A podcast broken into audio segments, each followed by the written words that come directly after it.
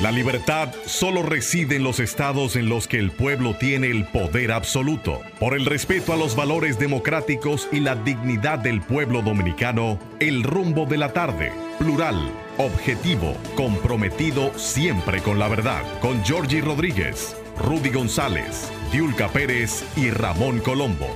Los poderosos ya están en el aire. Buenas tardes, República Dominicana. Aquí están los poderosos. Rudy González, Olga Almanzar, Georgie Rodríguez, en el rumbo de la tarde.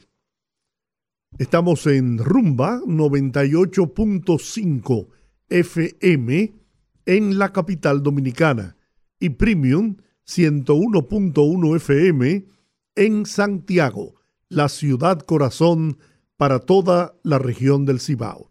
En la parte técnica, Sandy y Papo y Juan Ramón, que hacen posible la calidad de esta transmisión.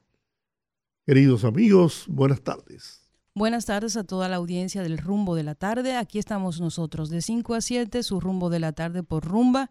Qué bueno que se encuentran con nosotros en sintonía ahí en el tapón, en la casita, en la oficina, donde quiera que se encuentren, no se muevan, que en las próximas dos horas vamos a estar analizando la noticia e informándoles de todo lo que acontece en el país y fuera de él. Bienvenido, don Rudy González. Buenas tardes, Olga. Gracias, Georgie, Sandy, Juan Ramón, amigos que están con nosotros a partir de esta hora y hasta las 7 de la noche. Hasta las 7 de la noche.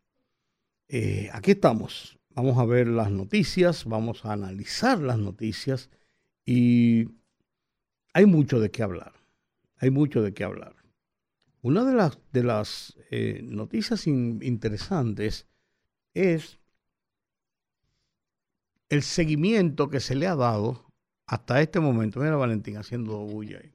El movimiento, el, el seguimiento que se le ha dado muy de cerca a todo lo que ha acontecido en el Hospital San Lorenzo de los Minas. Yo quiero insistir en lo que dije ayer, yo creo que dijimos todo lo que había que decir. Quiero insistir en lo que dije ayer de que tiene que haber una explicación clara de la autoridad sanitaria del país. 34 muertes son 34 muertes. Hoy publica el portal noticias de Nuria Piera, que fue quien hizo el reportaje el sábado pasado y dio, por así decirlo, la voz de alarma sobre esto.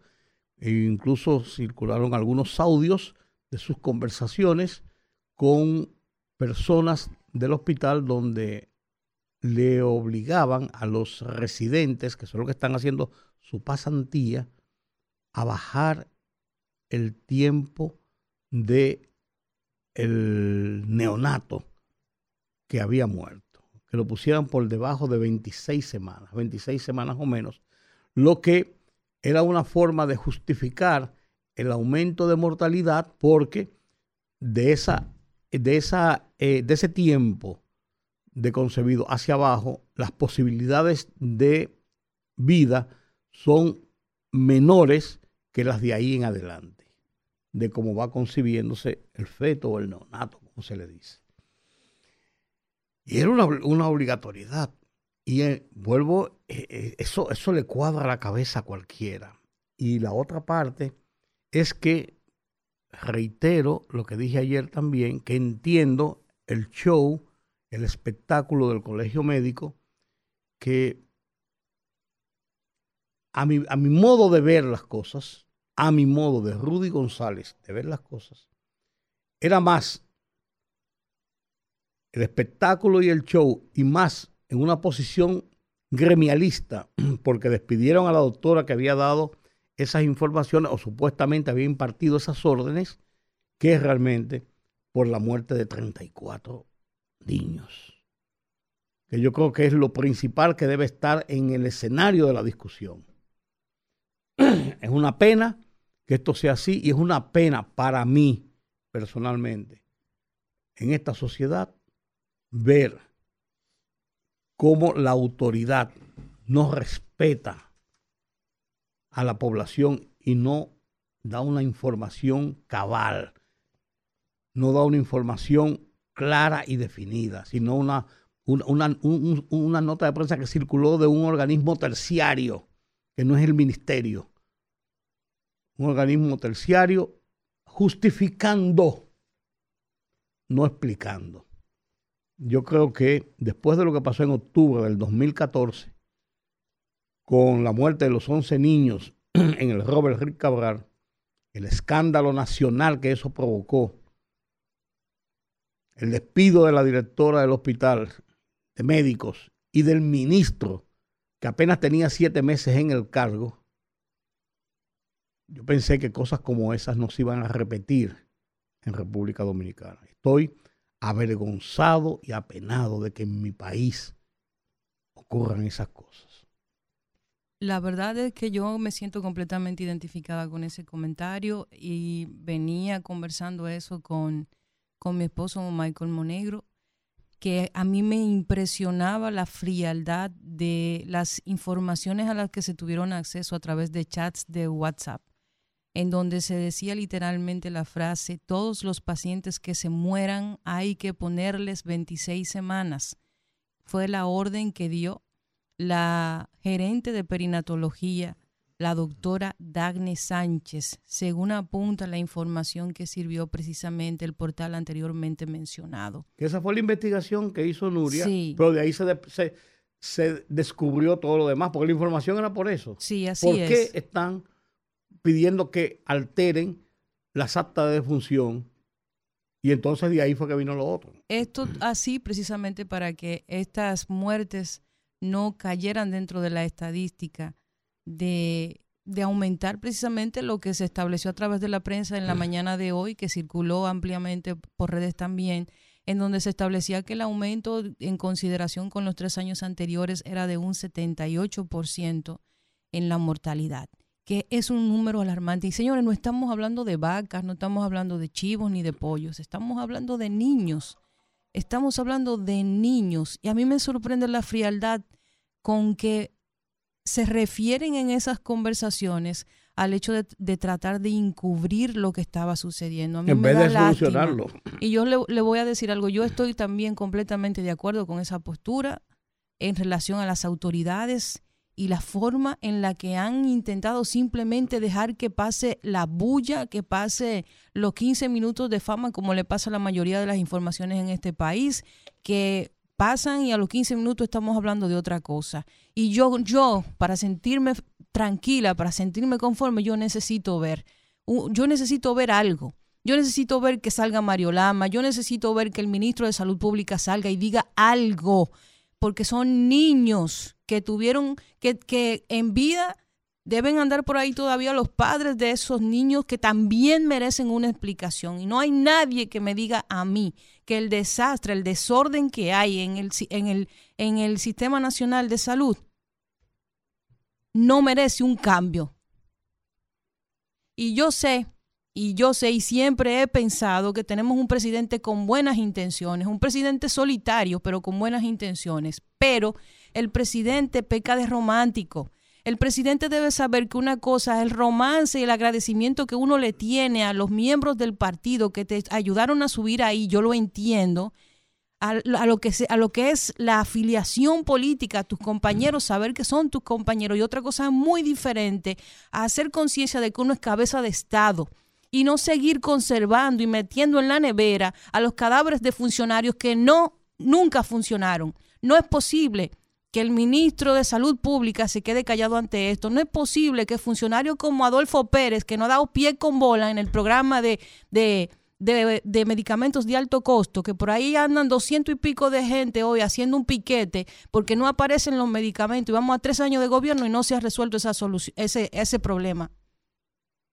No es posible que los funcionarios que terminan siendo destituidos luego vayan a ser ministros sin cartera, seguir cobrando de la teta del Estado los impuestos del pueblo sin hacer absolutamente nada. La gente tiene que ser congruente, la política debe ser congruente. Y no importa quién se siente ahí, el color que tenga, La política debe comenzar a ser congruente y nosotros somos los responsables como país, como ciudadanos, de hacer que eso se, se, haga realidad. No es posible que hoy estemos hablando de 74 niños muertos en los últimos tres meses y que nadie diga nada y que todo siga como que no ha pasado nada. Y los padres de esos muchachos, sabrán algunos de ellos, se habrán enterado de que sus hijos fueron víctimas de una negligencia del, del sistema de salud pública. Si eso pasa en un país que se respete, ahí rodarían muchas cabezas. A mí me da vergüenza lo que está pasando con ese caso, porque yo quiero, yo quiero, yo quiero ver que reaccionen las autoridades, yo quiero ver que mi presidente diga algo sobre el caso, porque es un caso que llama la atención por la cantidad de frialdad y de negligencia con que se maneja, como si fueran pollos. Y no, no puede ser que nosotros nos quedemos callados ante eso. Y usted que está escuchando el programa también es responsable de eso.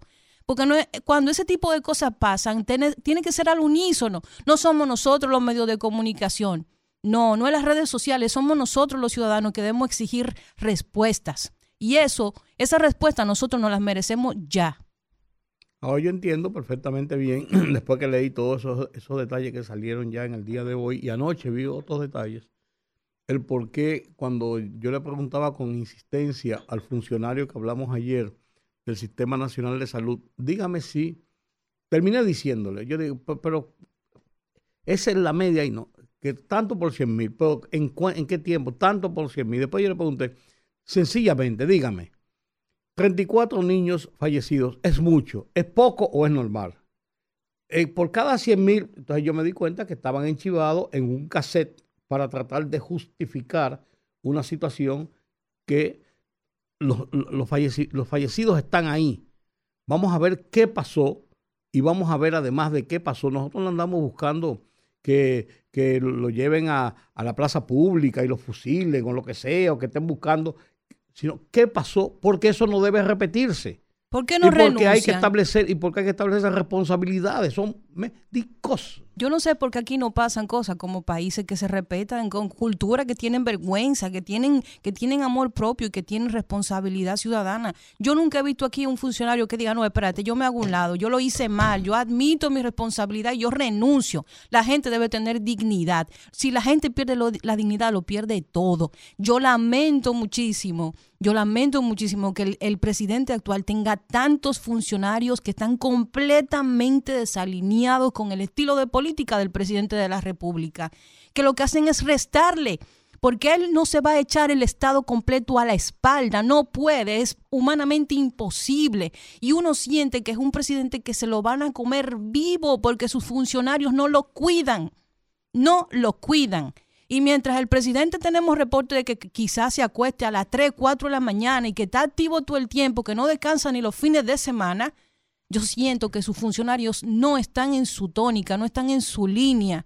No hay una línea conjunta en el estilo de política del presidente y sus funcionarios. No tienen hambre, no tienen hambre de demostrarlo. Están preocupados en el discurso de mantenernos en el poder, porque eso es la, esa es la forma, ese es el discurso. Y es como dice la canción de, Silvio Rodríguez, es simplemente servidores de pasado en copa nueva. Mm. Servidores de pasado en copa nueva. Y el presidente tiene que sacudirse. Todo el que no esté en su línea política lo saque. Esto no tiene que ver con que tú eres amigo mío del partido. Tiene que ver que yo tengo un proyecto yo tengo un proyecto de Estado, yo tengo un proyecto de nación, yo quiero lograr ese proyecto y yo quiero que la, ciudadanía me dé la, la confianza de ganarme esos cuatro años más para yo seguir trabajando. No se trata de mantenerse en el poder, se trata del servicio público. Tenemos que cambiar el discurso.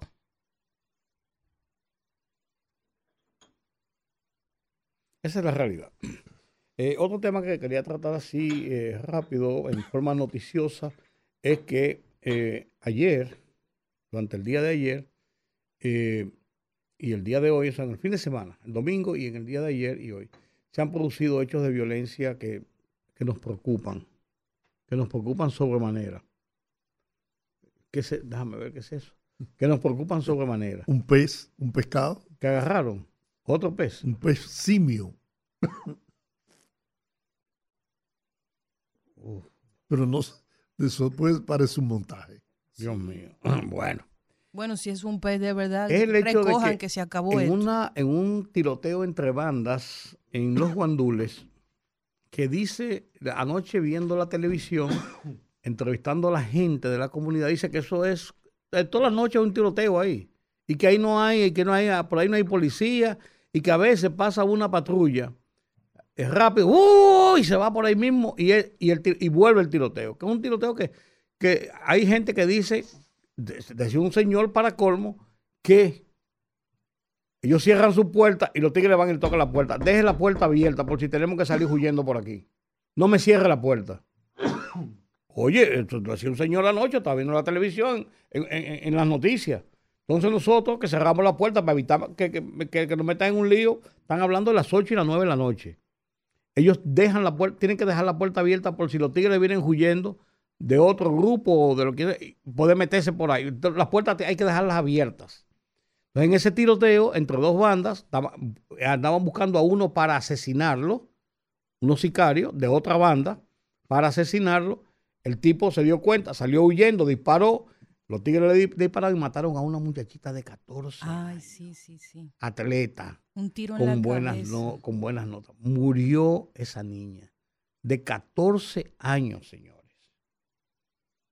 Entonces decía la gente ahí, aquí tienen que matar gente para que entonces vengan las autoridades, ahorita van a hacer un operativo, se van a llevar a todos los tigres del barrio presos, después comenzarán a soltarlo otra vez y después de una semana volvemos a lo mismo. Eso ha pasado 10 veces, 20 veces, decían la gente.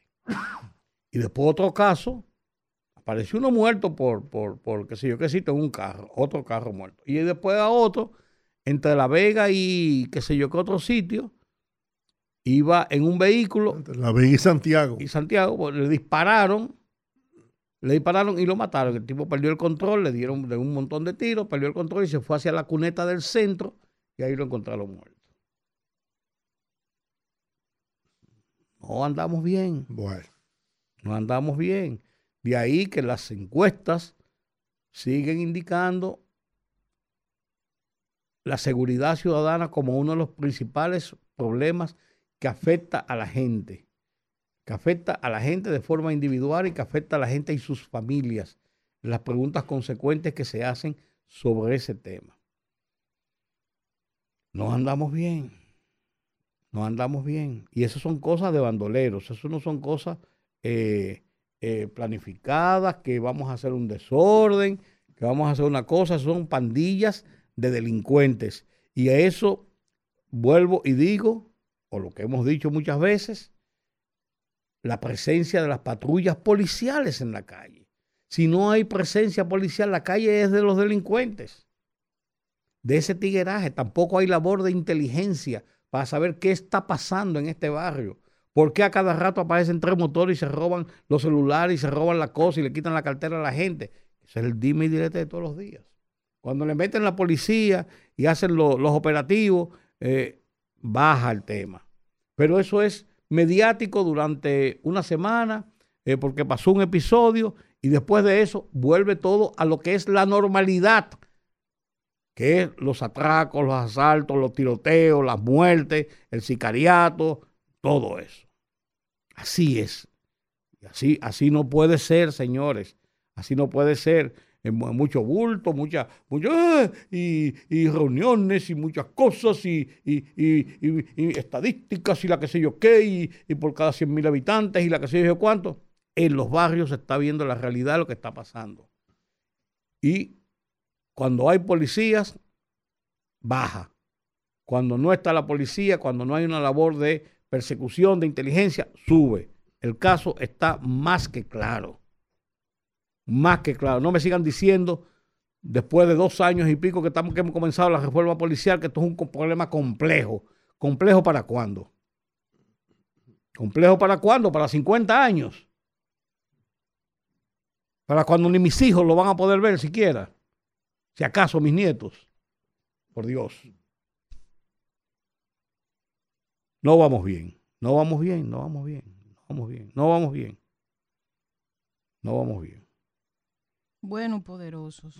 Si ustedes lo creen pertinente, Todo lo que usted haga está pertinente. Vamos arriba.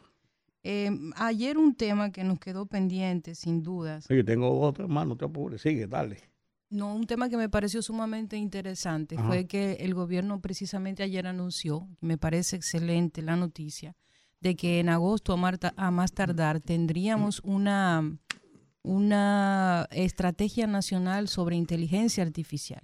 Correcto. Me pareció una noticia muy buena, una noticia muy prudente. Recordemos que aquí se, se instauró un, una especie de, comisión que lideraba el señor Bartolomé Pujals. Él lidera todavía, él es el, Exactamente, de innovación. Innovación. Parecería que él va a estar a cargo de este proyecto y me parece excelente. Aquí en el rumbo de la tarde habíamos comentado el hecho de que eso no es el futuro, es el presente, que se han dado pequeños pasos ya en, en la cotidianidad para integrar a servicios públicos y privados, más privados que públicos, el tema precisamente de la inteligencia artificial y que en par de años al ritmo que va el desarrollo tecnológico, el, yo creo que el, próximo gran paso en relación a la tecnología es la, la, inteligencia artificial y sobre todo las aplicaciones. Yo creo que por ahí lo que son aplicaciones, inteligencia artificial y la impresión 3D son tres tecnologías que van a hacer una revolución en todo el mundo y debemos estar preparados porque precisamente economías pequeñas y dependientes como la nuestra, pues definitivamente va a tener un impacto. Y si nosotros somos capaces de articular alguna estrategia y de adecuar la economía a ese cambio inevitable, yo creo que tenemos grandes oportunidades de participar en ese cambio, pero de una forma positiva. Sí, eso eh, eh, dirán ahora los, los que le buscan las, los remiendos políticos a cada cosa, que el hecho de que Leonel Fernández se funglode, hiciera un, un congreso, un encuentro, un conversatorio sobre la inteligencia artificial en, en, en, Punta Cana en el fin de semana y que se armara el reperpero este con la, con la robot Sofía. que eso alertó. Mira, si fue así bien. Claro. Y si era que estaba pautado para ser anunciado en un momento con bombos y platillos y ahora se, anuncia que está en eso, bien, lo importante es que las cosas se hagan y qué bueno que el gobierno está en eso, que la autoridad está en eso porque eh, es la realidad, ese es el presente, ya no, ya no estamos hablando del futuro, el futuro inmediato quizás, pero es el presente y tenemos que estar a, estar a tono con lo que nos circunda, con lo con lo que nos rodea, con lo que es realmente los pasos importantes y las claves para el desarrollo a que todos estamos aspirando. O sea, a mí, a mí me da poca importancia si fue una iniciativa de fulano o de Perencejo y si estamos siguiéndole los pasos a fulano o Perencejo. Son para mí para detrás. A mí lo importante es que se haga. Yo creo que es un anuncio importante, yo creo que es un paso importante y ojalá que eso se tome con toda la seriedad y la importancia y la trascendencia que lo tiene.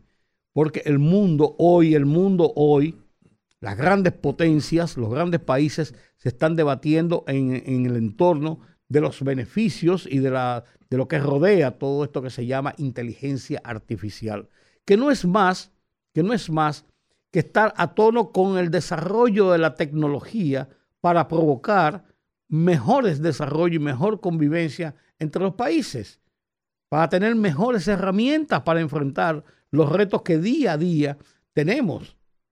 Ah, que si van a dejar a la gente sin trabajo porque van a venir la era de los robots y la que sea. La gente habla mucho, mucha tontería. Habla mucha tontería. Los grandes países están inmersos en esto porque es la base de los del desarrollo de los pueblos. Y yo creo que nosotros hacemos bien estando a tono con esto. Bueno. Eh, Estaba muy callado, don Giorgio tengo una tos, no sé si es algo alérgico. No, lo, quise decir para que usted lo dijera, para que no vayan a pensar que usted está ahí eh, acurrucado. No, no. Mira, eh, a mí me, me gusta el programa este que el gobierno ha lanzado. Se le ha dado como nombre A comer del campo al colmado. Y es lo que nosotros hemos venido diciendo aquí por años, desde que estábamos en la Casa Vieja. La intermediación, señores, que no es más que la especulación, porque es un nivel de especulación inimaginable. Lo reconoce el propio presidente Luis Abinader cuando dice que hay productos que tienen un costo de intermediación de hasta un 300%. Usted sabe lo que es eso. Triplicar. O sea, le compran, por ejemplo, el plátano en finca a los productores a 3, 4, 5 pesos y lo venden a 15, a 20. Y cuidado. Y ese es el que lo compra en la finca, que se gana un 300%. Métale de ahí para arriba la cadena de distribución, el mercado, el colmado. Cuando usted viene a ver, usted está pagando un 600% de lo que cuesta ese producto en el campo.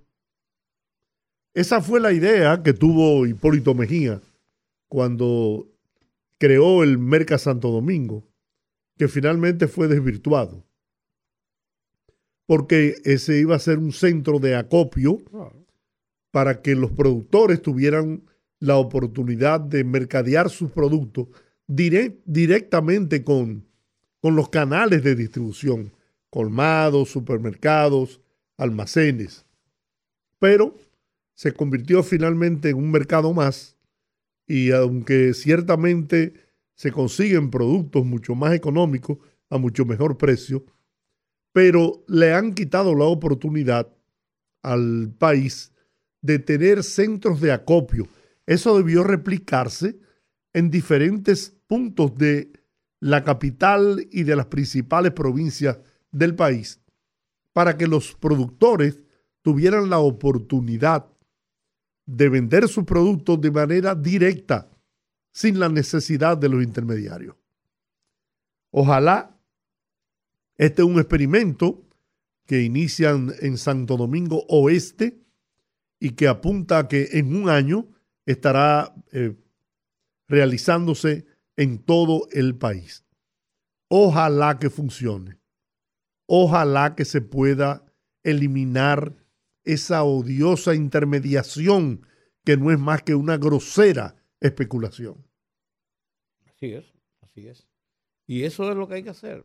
Hay que hay, hay la garantía de el abastecimiento, de la alimentación de la población tiene que estar por encima de todas las cosas. Una de las virtudes que tuvimos nosotros precisamente en el momento de la crisis de la pandemia fue que no hubo desabastecimiento de alimentos y República Dominicana no se vio afectado, además de los efectos de una crisis sanitaria, de un, un desabastecimiento que estaba ocurriendo en todo el mundo porque todo estaba cerrado.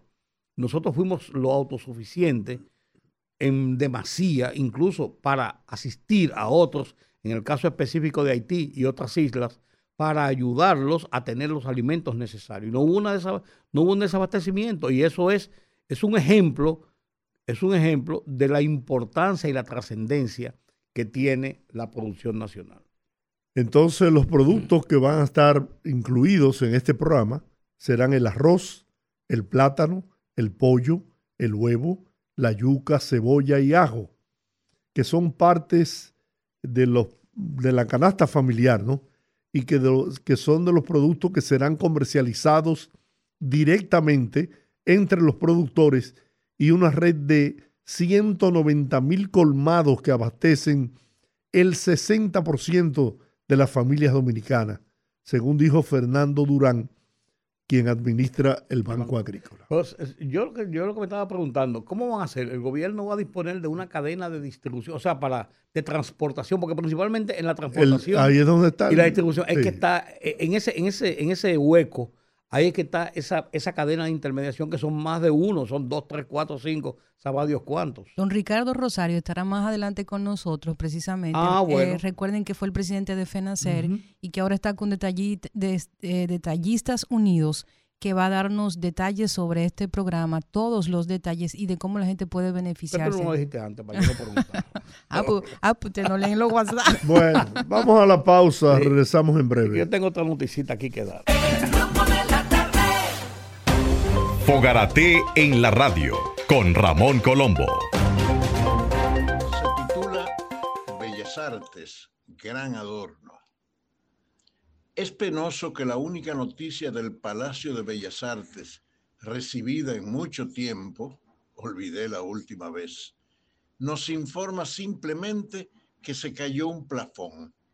Pero no, no nos informa de alguna obra de teatro, algún concierto sinfónico, alguna exposición de artes plásticas, alguna puesta en circulación, alguna graduación de alumnos, si es que todavía tiene escuelas de cualquier arte, alguna conferencia de intelectual meritorio o alguna actividad de la Dirección General de Bellas Artes, que allí funciona, si es que funciona. Creo que no merecemos un adorno, por bello que sea, tan grande y costoso, del que el Teatro Nacional bien podría ser una buena sucursal. Fogarate en la radio con Ramón Colombo.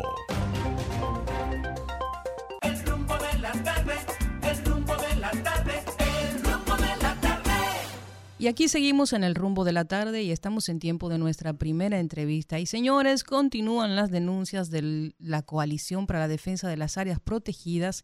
Y en este caso, esta mañana emitieron un comunicado pidiendo gestionar la restitución a nombre del Estado de los títulos de propiedad de áreas protegidas que al parecer se han puesto pues para o se han cedido para un proyecto de desarrollo de un área protegida ubicada en Pedernales, mejor conocida como Playa Cabo Rojo. Y para hablar de eso tenemos a nuestro querido amigo el señor Nelson Bautista de esta coalición para hablar un poquito de, de qué se trata esta denuncia. Buenas tardes, don Nelson, bienvenido al rumbo de la tarde. Buenas tardes. ¿Cuál es, la ¿Cuál es la situación? ¿Es la restitución de los títulos y si una área protegida? ¿De quién son los títulos? Bueno, Específicamente, la Coalición para la Defensa de las Áreas Protegidas está reclamando primero que nada el respeto a la integridad del Sistema Nacional de Áreas Protegidas. Un respeto que está mandado por las leyes, por la Constitución y que ha sido prometido e insistido innumerables veces por el propio presidente de la República que ha dicho que no se va a tocar áreas protegidas en el desarrollo de Pedernales.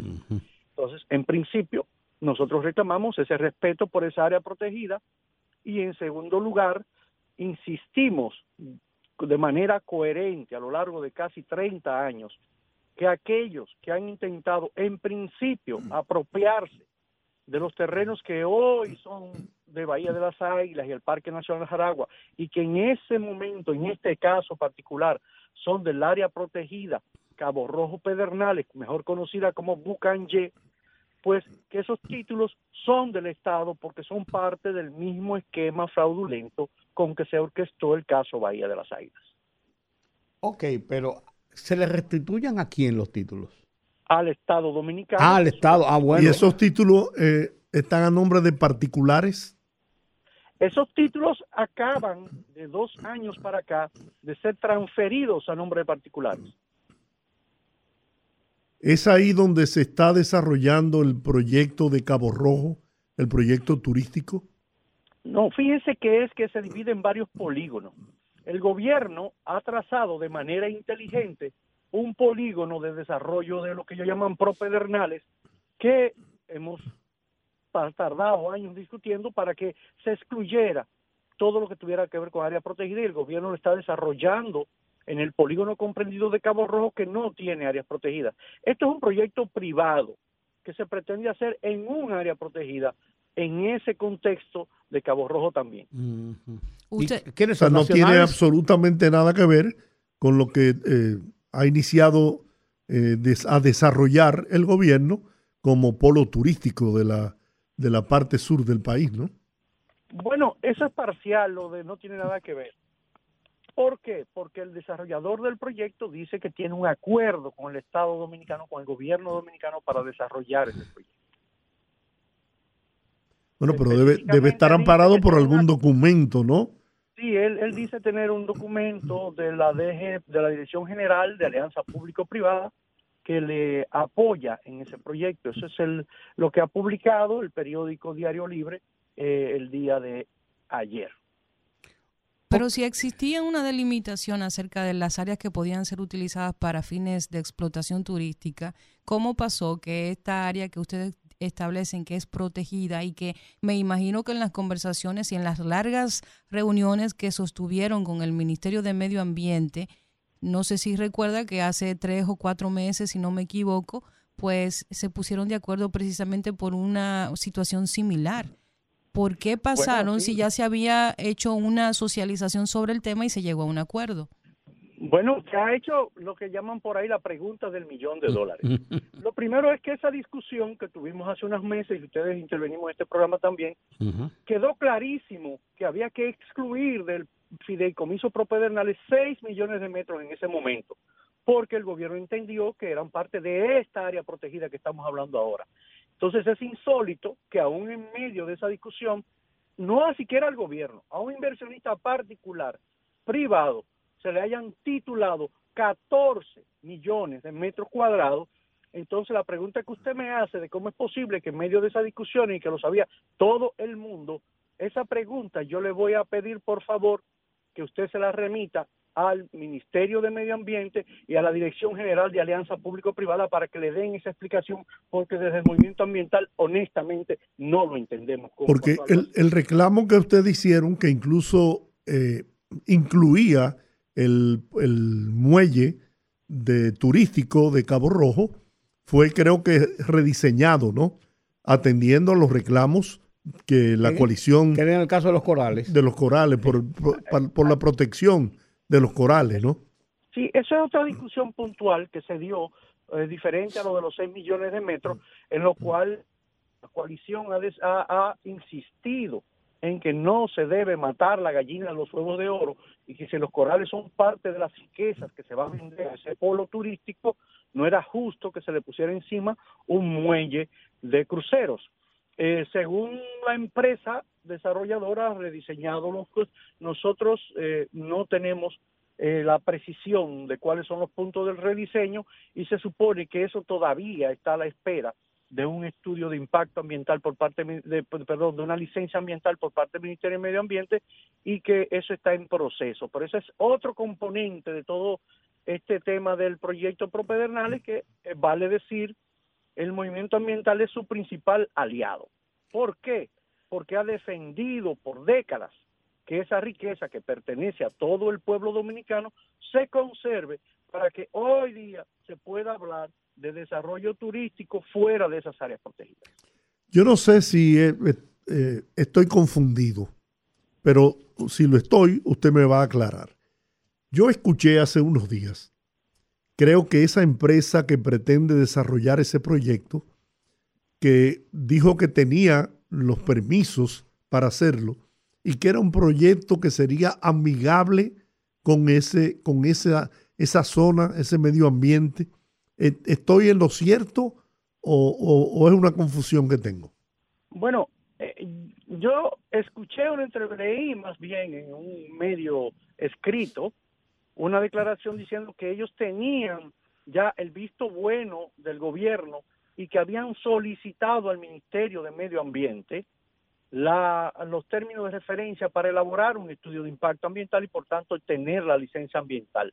Es un documento que nosotros corroboramos que existe, ellos lo depositaron en octubre del año pasado y que el Ministerio de Medio Ambiente aún no ha contestado y no debe contestarlo de otra forma que no sea lo sentimos. Eso es un área protegida y ahí dentro no se puede desarrollar más nada que vaya contrario a la ley porque es exactamente la respuesta que recibió después de ir a los tribunales el proyecto, si recordarán, de desarrollo turístico en el área de Guaraguao, Cotubanamá, en el Parque del Este, a la salida del gobierno de Danilo Medina. Entonces, este caso es muy similar se trata de un desarrollo hotelero dentro de un área protegida y que para nosotros, desde el movimiento ambiental, entendemos que el desarrollo turístico es una de las locomotoras que mueve la economía y debe seguirse desarrollando con respeto al medio ambiente, pero totalmente fuera del área protegida en lo que se refiere a infraestructura de aprovechamiento particular.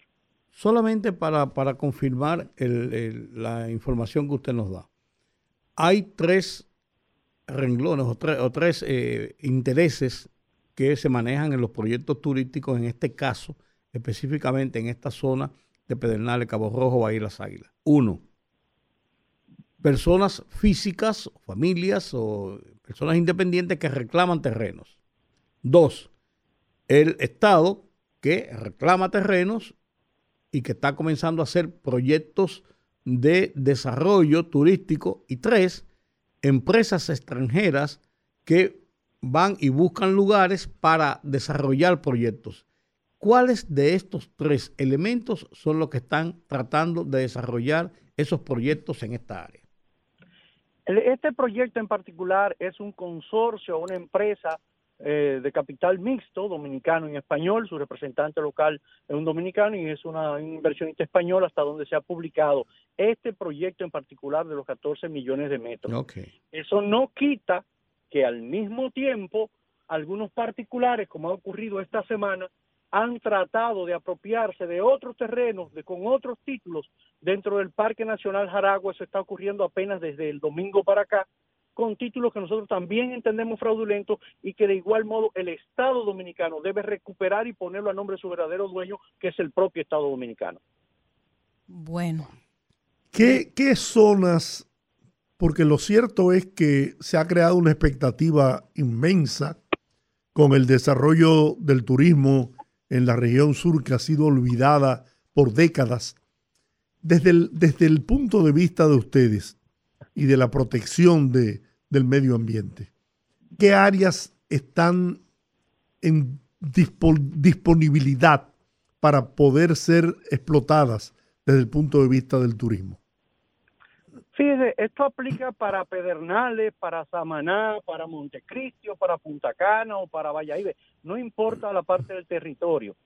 Eh, aplica lo mismo para todo. Cualquier área privada que no tenga, eh, que no esté en áreas protegidas, que no esté en ecosistemas frágiles como humedales o manglares, tiene todo el derecho a ser desarrollada, siempre y cuando sus promotores cumplan con lo que dice el ordenamiento jurídico, que vaya a la permisología adecuada en las instituciones afines, en lo que a nosotros concierne, que vaya al Ministerio de Medio Ambiente, que haga su proceso de evaluación y que obtenga su licencia ambiental. Esto aplica en cualquier punto del país. Si usted dice Pedernales, aquí hay muchos polos turísticos sin desarrollar que no tienen áreas protegidas. Entonces, es un tema simple de respeto por una norma que creó el, legislador, que, que, que la, tiene una protección constitucional y que simplemente eh, para el movimiento ambiental es un tema de que hay que ser coherentes. No, no, yo en eso estoy claro. Lo que yo quiero saber es si ustedes tienen identificadas zonas ahí en Pedernales, Cabo Rojo, es esa zona del sur del país que sí puedan ser explotadas desde el punto de vista turístico. Mire, como nuestro fuerte no es decir cuál, cuál terreno es bueno o no es bueno, nosotros simplemente nos hemos limitado a decir cuáles no. Entonces ahí queda cualquier otra cantidad de terreno. Hay que tener esto muy pendiente, porque fíjese que cada vez que se dan estos casos, que ocurre para áreas protegidas, se da por un ingrediente muy interesante, y es que como son tierras que normalmente son del Estado, para muchos inversionistas es más fácil meterle mano a una tierra del Estado que que tener que invertir en propiedades que ya tienen otros derechos adquiridos por parte de, particulares, ¿verdad? Entonces, eso hay que tenerlo bien pendiente. Y mira, te hago la pregunta, porque como te señalaba, se han creado grandes expectativas de desarrollo de la región sur, lo que llamamos el sur profundo, ¿no? Y entonces eh, la gente se ha creado la ilusión de que se va a producir un boom ahí, de que se va a generar recursos, de que le va a cambiar la vida a toda esa gente que vive en esa parte del país, que incluso eh, mano de obra de otras provincias se van a trasladar hacia esa zona y que, el, y que el progreso llegará por fin a esa zona. Entonces, esa gente por ahí puede ver esta posición de ustedes que no es más que defensa de los recursos naturales del país como una actitud en su contra. Entonces, por eso yo te preguntaba, si hay espacios... No, yo sé que debe ser todo lo contrario. todo lo contrario por lo siguiente, es que ya el Estado dominicano, el gobierno dominicano, ha desarrollado un plan que ellos han denominado propedernales, que tiene sus límites y sus y está iniciando la construcción de proyectos eh, turísticos y hoteleros que deben, en caso de ser exitosos, porque ya eso depende de otros factores, llevar eso que usted llama riqueza y oportunidad de empleo y todo eso, porque ya el gobierno los identificó y los planificó y los está construyendo. Y en este momento nosotros no identificamos a nadie que se esté oponiendo a eso. Nosotros vemos que esos proyectos están marchando y se están anunciando y nadie está diciendo que no. Aquí estamos hablando de otros proyectos que son de particulares, que no forman parte del plan por federales y que simplemente nosotros lo único que reclamamos es lo mismo que le reclamamos al gobierno en su momento, que no incluyera áreas protegidas en su desarrollo. Y el gobierno de muy buen modo, con la intervención del, propio presidente de la República, dijo, no, yo no quiero áreas protegidas ahí porque eso es ilegal. Y dijo, ni una pulgada de área protegida. Y hasta este momento así es que lo he estado llevando, ¿verdad? Entonces, simplemente estamos reclamando lo mismo que, que el gobierno prometió. ¿Han tenido ustedes contacto con las autoridades gubernamentales? A propósito de la solicitud que hace la coalición para la defensa de áreas protegidas al gobierno de gestionar la restitución a nombre del Estado Dominicano de todos los títulos de propiedad de esas áreas? Mire, el día de ayer se produjo una reunión en el Ministerio de Medio Ambiente en lo que estuvo una comisión de, del Grupo Jaragua y de varios ambientales, en la cual pues se fijó posición respecto de parte y parte, digámoslo así. Pero es bueno, muy bueno enseñar que esto no ocurrió ayer ni antes de ayer. La coalición y varias de sus organizaciones tienen desde el mes de junio del año pasado advirtiéndole a todas las instancias del gobierno, muy especialmente al Ministerio de Medio Ambiente y a la Procuraduría para la Defensa del Medio Ambiente de lo que estaba ocurriendo ahí. Si ellos no actuaron, vuelvo a la recomendación que le hicimos hace un rato, es bueno que ustedes pregunten a ellos por qué no actuaron cuando desde junio del año pasado tienen al menos tres comunicaciones y dos descensos al área. Y ellos vieron eso pasar como si nada. Entonces, esa respuesta tienen que dársela ellos. ¿Por qué no hicieron nada y por qué tuvimos que llegar a este punto en el cual ya es un escándalo público? Me voy a, me voy a trasladar ahora a la frontera, donde se construye el muro y hay una agresión, según denunciaron ustedes mismos, al medio ambiente por unos humedales que hay en la zona y que estaban siendo cortados por, por el muro fronterizo. ¿Eso eh, se ha llegado a alguna, alguna conclusión ya? Eso está en este momento, desde el punto de vista ambiental, en la conclusión de que es una verdadera pena, una vergüenza y un precedente funesto que el Ministerio del Medio Ambiente se haya dejado pasar por encima, haya dejado vulnerar su institucionalidad y haya permitido que un contratista a cargo de esa obra violara todas las leyes, hiciera lo que hizo, apenas le está pidiendo que ponga unas pequeñas alcantarillas y que para remediar el daño. El Ministerio de Medio Ambiente debió empantalonarse. Fue, y dijo en voz del propio ministro, que ese proyecto estaba detenido. No se detuvo ni por un minuto, ni un solo día se ha continuado trabajando igual con el daño que se estaba y se continúa haciendo, ese, ese proyecto está en el mismo punto. Unas alcantarillas puras y simplemente no resuelven la situación que han creado con esa rotura de ese, de ese, de ese trayecto de área protegida que nunca, como dijimos la vez anterior, debió tocarse, no había la necesidad, eso no era vulnerable, por ahí no pasan eh, extranjeros. Entonces, eso es lo que está recibiendo daño. Apenas el, fin de semana pasado hubo otro fuego ahí mismo en el área protegida Laguna Saladilla que es provocado todavía por, por incidentes de, de, la intervención humana en esa zona. O sea, que de modo que lo único que tengo para decirle de esto es que eso va a quedar en el tintero como una mancha vergonzosa en la institucionalidad de un ministerio que tiene el control 7% del territorio dominicano. Bueno, ahí está todo dicho. Agradecerle, Nelson Bautista, gracias de la Coalición por la Defensa de las Áreas Protegidas por los minutos que nos ha regalado el rumbo de la tarde. Gracias a ustedes. Bueno, bueno las 5.56 es tiempo de hacer una pausa.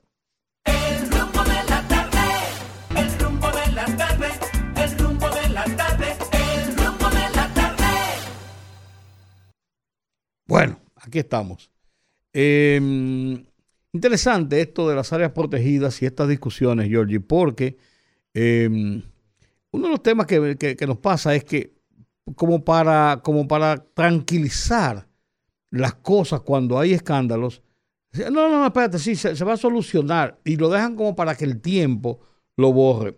Es lo que está ocurriendo, por ejemplo, por ejemplo, en este momento, con el tema de, eh, ¿cómo se llama esto? El, el proyecto de ley, el proyecto de ley sobre trata de personas que hoy, hoy, día, día 18, se vence el plazo de los 45 días que se dio al gobierno cuando se armó el, escarceo este que era para, para beneficiar a los traficantes y para abrir las fronteras de, los, los traficantes de tratas y para abrir la frontera y todo esto, y se armó este reperpero, cuando hubo todo este lío, cuando hubo todo este lío, entonces el gobierno, 7 de febrero, dijo en la voz de su vocero, Homero Figueroa, que se había decidido retirar el proyecto, oigan bien, retirar el proyecto del Congreso para en 45 días someterlo otra vez luego de que se sometiera a una serie de discusiones y de consideraciones. Bueno, se cumplieron los 45 días y dijo no mayor de 45 días, se cumplen hoy los 45 días y no hay solución. El periódico Listín Diario publica hoy que tuvo acceso a informaciones sobre qué está pasando con el tema del proyecto. Y que lo que le han dicho es, lo que le han dicho es que tres instituciones que fueron encargadas básicamente, básicamente de realizar estos estudios no han, dado ninguna información. Y que lo que más se ha dicho, porque todavía no han completado todo esto, que lo que más se ha dicho es que se va a dividir el proyecto en dos proyectos se ha subdividido en dos proyectos. Uno de ellos, uno que establece una ley integral sobre trata de personas que tiene hasta el momento un volumen de 36 páginas y 85 artículos y que sería para evitar confusiones, eh, entender cuáles son las medidas de atención a las víctimas de trata de personas para evitar, eso es una parte. Y la segunda parte es otro proyecto que se va a llamar Ley de Combate al Tráfico Ilícito de Migrantes, que tiene por lo menos 15 páginas y 32 artículos, según la información a que tuvo acceso el listín diario, y que este lo que trata precisamente es de, eh, de el manejo de las personas que son objeto de tráfico ilícito de inmigrantes. O sea, para despejar aquel alboroto que se armó cuando el proyecto fue introducido y dejaban una nebulosa que había incluso que hasta se iba a imponer un impuesto que íbamos a pagar nosotros para la alimentación, para los sistemas de salud, alojamiento, o sea, para albergar en República Dominicana a los inmigrantes que se dijeran que son perseguidos o que son, son perseguidos políticamente o que son víctimas de trata de personas, que su vida corre peligro o son víctimas de trata de personas.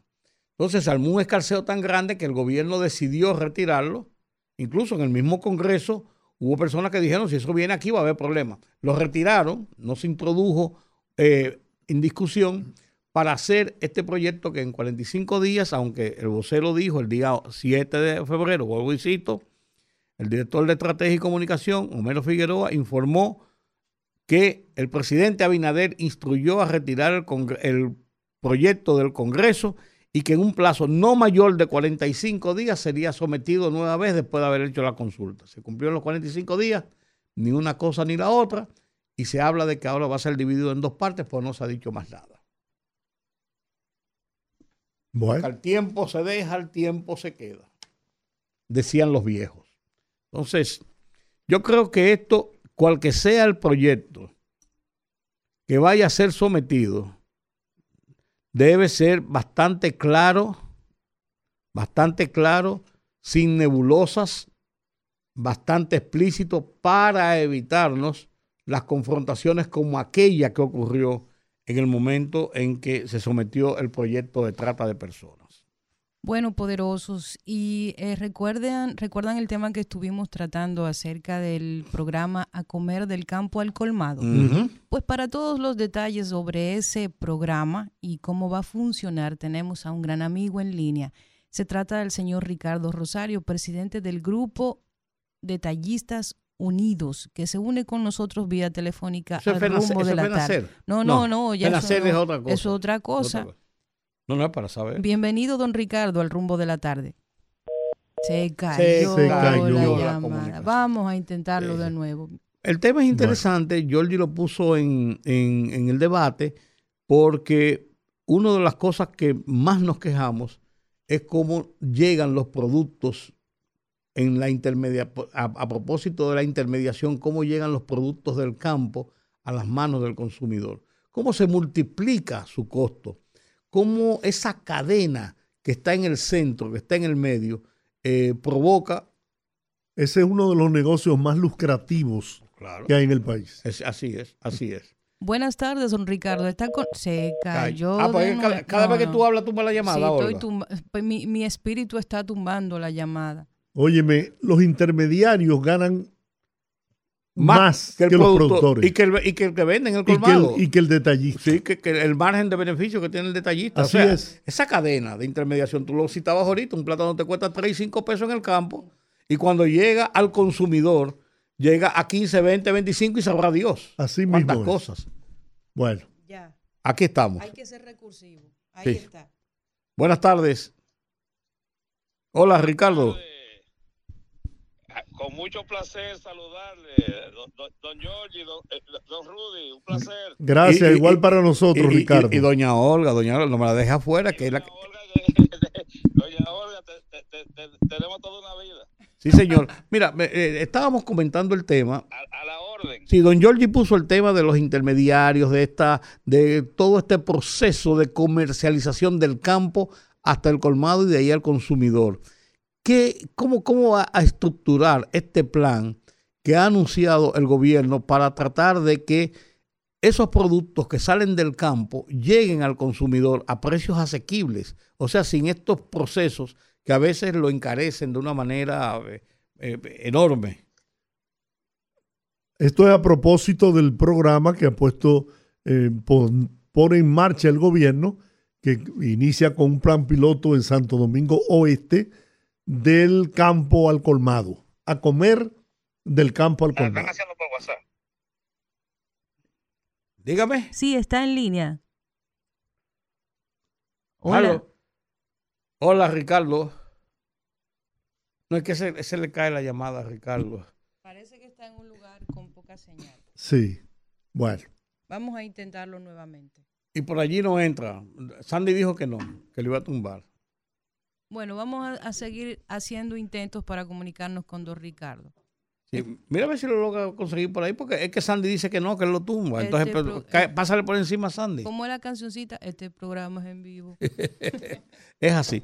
Pero este, es un punto importante y quizás, y quizás eh, más importante, más importante de lo que uno supone por el hecho de que uno de, uno de los, eh, de los programas esenciales que se han desarrollado desde la autoridad, desde el gobierno, desde la presidencia de la República, precisamente ha sido a lo largo de este tiempo de la garantía de que la comida llegue a la gente a precios asequibles. Y uno de los problemas de esa intermediación eh, es que parece como, como, como un cuello de botella que no hay forma de poder eh, eh, decidir con ellos o buscarle la vuelta para poder eh, permitirse una brechita y que se pueda por ahí colar y que estos productos lleguen a mejor precio a manos de la gente. No hay una forma en que a mí me digan que se justifica que un plátano que se compra tres pesos en finca,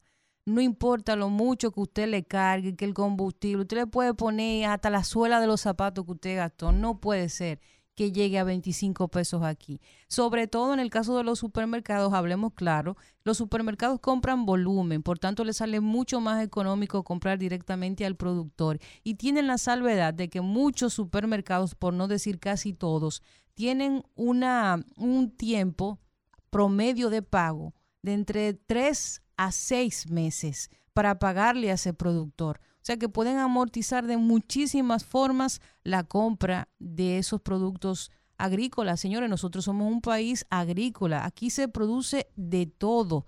Y si nosotros tenemos la ventaja de tener ese nivel de producción, no es posible que el alimento en un país tan pequeñito que somos una isla, porque esto tampoco es, qué sé yo, que pues esto no es Rusia ni Colombia, es un pedacito de tierra, que el, el, el, el tema de, la, de trasladar esos productos del campo a la ciudad grave tanto lo que el consumidor final recibe. No hay manera que me lo, me lo expliquen a mí, como dice Denzel Washington, como si yo fuera un niño de cuatro años.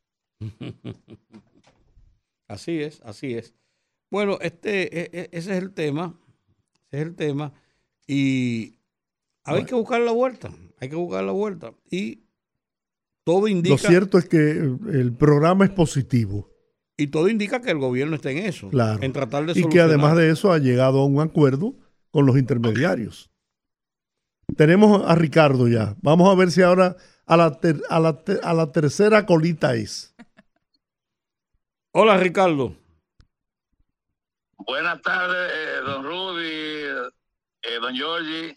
Encantadísimo de conversar con ustedes y, poder aclarar algunos términos con relación a este proyecto, ¿verdad? A comer del campo al colmado. ¿Cómo se va a desarrollar el proyecto?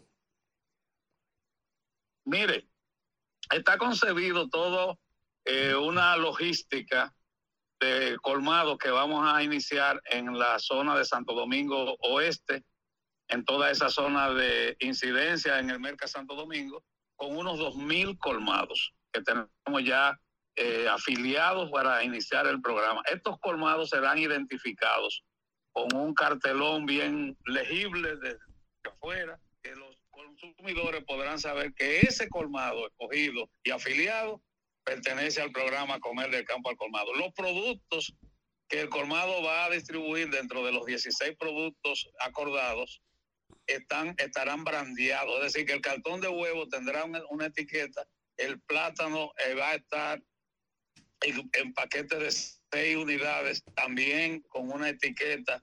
Eh, la yuca, la, la, papa va a estar en malla, la cebolla, el ajo, todo va a estar debidamente empacado, de tal manera que los consumidores van a poder identificar cuáles son los productos de la marca a comer del campo al colmado. Entonces, todo esto se va a comprar de manera consolidada a cooperativas de productores que tienen sus propias empacadoras y no van a, a esos productos van a llegar ya debidamente empacados. El colmado pone la orden, el centro logístico que estará en el Mercado Santo Domingo, que ya está listo para arrancar, y en 24 horas el colmado recibe los productos. Lo paga a través de una aplicación tecnológica que ya tenemos también lista. E igualmente por esa misma vía el, el colmado puede hacer el pedido y de manera tal que en menos de 24 horas la operación se hace sin ningún tipo de intermediación, lo cual representa ahorro por cerca de un 25 a un 30%. ¿Y quién va a costear el transporte? El transporte, bueno, ya se adquirieron los primeros vehículos que ya están allá en el centro logístico eh, a través del de apoyo y la iniciativa del gobierno eh, incluye esas facilidades de transporte. Es decir, que eso es parte también del ahorro. El gobierno está apoyando con capital semilla para lograr, o sea, no se trata de un subsidio, sino de un capital semilla a través de la cooperativa que está manejando, que va a manejar el programa, que es una cooperativa mixta integrada por productor, cooperativas de productores agropecuarios y las cooperativas y asociaciones y federaciones de comerciantes. Ricardo. Es todo un, es todo un programa eh, que no tiene precedente, eh, don Jorge. Ricardo, el presidente señaló que en la intermediación hay productos Ajá. que hasta llegan a, a, a tener un 300% de beneficio los intermediarios. Y entonces, pero ahora me confundo cuando te oigo decir sí, el, el, que el ahorro será de un 25, un 30%. Mire, el, el, presidente habló bien claro, o sea, él hablaba, por ejemplo, de los tiempos de que él estudiaba economía en los años 80. Y él, en, en, esos términos, ¿verdad? Él hablaba de que la intermediación regularmente pudiera ser de entre un 30 a un 40%, pero que tenemos casos en, en el país eh, que no son los más, en donde un producto pudiera venderse hasta con un 300%. Esos no son los casos más ocurridos. pero no hay duda que en una economía pequeña como la nuestra, cualquier cosa de esta puede suceder en un momento determinado, pero no es lo más recurrente, eh, porque no es verdad, pero cuando la gente ve que un plátano dice que cuenta en finca 10 eh, pesos y que se puede vender en 40, ya ahí el margen está definitivamente eh, cercano a, eso. Pero ¿qué pasa? Que en, eso, en ese aspecto hay una aclaración que hacer. Por ejemplo, el colmado del Distrito Nacional, el colmado que está en la República Dominicana, en el Gran Santo Domingo, el plátano que vende, para poner un ejemplo, un producto específico que se pone mucho de ejemplo, es el plátano tipo paraonero, el plátano tipo azuano, el plátano tipo maeño, que es el más caro del mercado. Sí. Los supermercados se pueden dar el lujo porque ellos utilizan una categoría del plátano, que es el plátano tipo FIA 20, que en estos momentos se consigue a 6 pesos y a 5 pesos se consigue en finca. Y cuando un supermercado lo vende a 14 para el consumidor, lo que ve es un plátano y lo ve con el precio con un 100% menos que como lo está comprando en el colmado, pero no se da cuenta de que no es el mismo plátano. Entonces nosotros tenemos que hacer las aclaraciones para también defender al colmado, porque de lo contrario, ¿qué es lo que estamos criando? O sea, estamos, eh, eh, estamos engrosando a una, a una masa que está conspirando contra, contra su principal materia prima, que es el consumidor. Entonces, lo que nosotros queremos es precisamente, a través del programa A Comer del Campo al Colmado, es garantizar, consolidándole a esos colmados el tipo de producto y que los precios todo esté debidamente y los márgenes de intermediación estén debidamente establecidos. ¿Cuál será el margen? Por ejemplo, que si se está vendiendo en 35 pesos y a un precio muy alto, que ese plátano se pueda vender entre 25 eh, pesos, que ya de por sí representa un ahorro para los consumidores. ¿Cuál sería el margen de los beneficios para los detallistas, o sea, para los, los colmados? Se le ha garantizado a ellos que marquen exactamente lo mismo que ellos han marcado siempre. Pero en esta vez eh, lo, están marcando sobre la base de un, de un costo más bajito. Eh, por ejemplo, si el, si el colmado estaba comprando el plátano en, 25 pesos y él está aplicando, eh, suponga usted, un 30%, bueno, pues ese colmado va a vender ese plátano comprado a 25, lo va a vender cerca de 35 pesos, como exactamente lo vende. Pero imagínese usted que si lo está comprando a 16, le aplica el mismo margen y lo puede vender a 25. Aplicándole el mismo margen. Entonces, eso lo hemos conversado con todos ellos. Ellos están de acuerdo. Eh, y la gente lo va a ver. La gente lo va a ver en el arroz, lo va a ver en las habichuelas, lo va a ver en la papa, en la cebolla, en el ajo, en los huevos, en la batata, en la yuca, en todos esos productos se van a ver. Hay otros productos que son industrializados, que están en la lista, pero no son la prioridad de nosotros en estos momentos. O sea, nosotros estamos dando prioridad a, los productos del campo.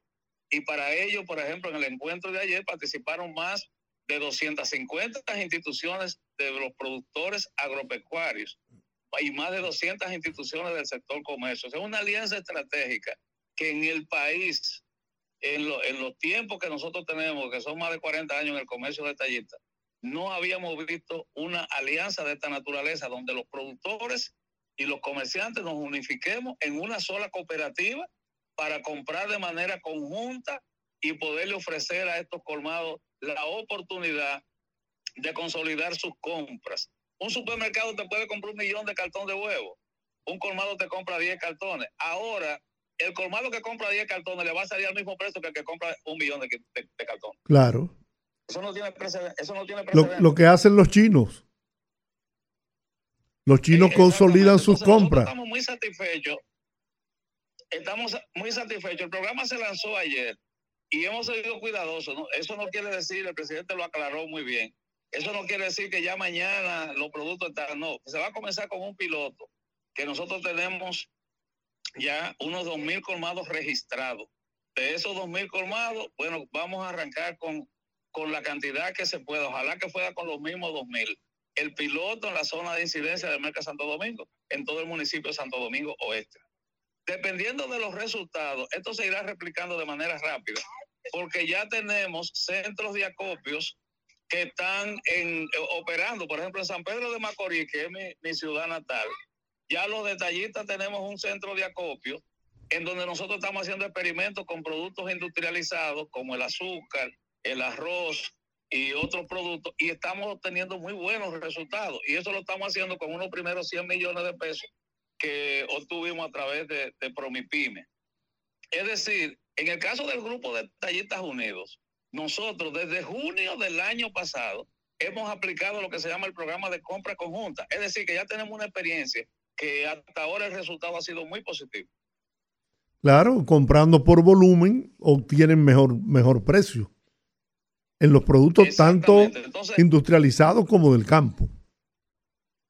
E, exactamente. No, no, y también estamos, estamos también incidiendo en algunas importaciones oportunas en el momento que haya que hacerlas, sin ir en detrimento de lo de, de, la producción nacional. Nacionales. Muy bien. Bueno. Bueno, está yo, claro. Yo, pienso que está, muy claro y que es un proyecto eh, ambicioso, pero de mucho beneficio para la familia dominicana que está sin duda enfrentando una situación muy difícil con el alza en los precios de los artículos de la canasta familiar, producto, eh, como todos sabemos, de la crisis mundial, de la pandemia. Nosotros sabemos eh, que es una gran preocupación eh, sabemos que es una gran preocupación que tiene el gobierno, pero sobre todo que tenemos los dominicanos, porque nosotros lo palpamos, los dueños de colmados y los dirigentes sobre todo que estamos en este día a día, palpamos la molestia que les representa a la gente el, alto costo de la vida, a pesar de que la República Dominicana no es quien tiene la canasta familiar más alta en Latinoamérica. Sin embargo, eh, eso no es lo que cuenta de a cómo esté en El Salvador, de a cómo esté no, a cómo lo compro yo aquí. O en cualquier otra latitud. Es a cómo, a cómo eh, tengo yo mi poder adquisitivo aquí. Claro. Y contra eso que estamos eh, haciendo este programa. Qué bueno. Bueno, mi deseo de que sea exitoso este proyecto, de que la familia dominicana se pueda beneficiar y que todos eh, salgamos ganando. Esa es la idea. Nosotros le soltamos, le soltamos a todos los colmados, ¿verdad? busquen en nuestras páginas, el grupo de Tallistas Unidos, interactúen con nosotros, interésense en cómo participar, que con muchísimo gusto lo asistimos y le damos toda la orientación posible. Esto no cuesta nada, no le cuesta un centavo a nadie participar. Es una participación abierta, democrática y totalmente eh, no política, incluso. O sea, no tiene nada que ver con política. Lo que aquí el único objetivo es favorecer al pequeño productor que también tiene que consolidar sus ventas, al pequeño detallista que tiene que consolidar sus ventas. Ese es el objetivo fundamental. Muy bien. Ricardo Rosario, presidente del Grupo Detallistas Unidos, gracias por estas buenas noticias para el pueblo dominicano. Gracias, don Giorgio, don Rudy, doña Olga, muchísimas gracias. Un abrazo. Bueno, ahí está.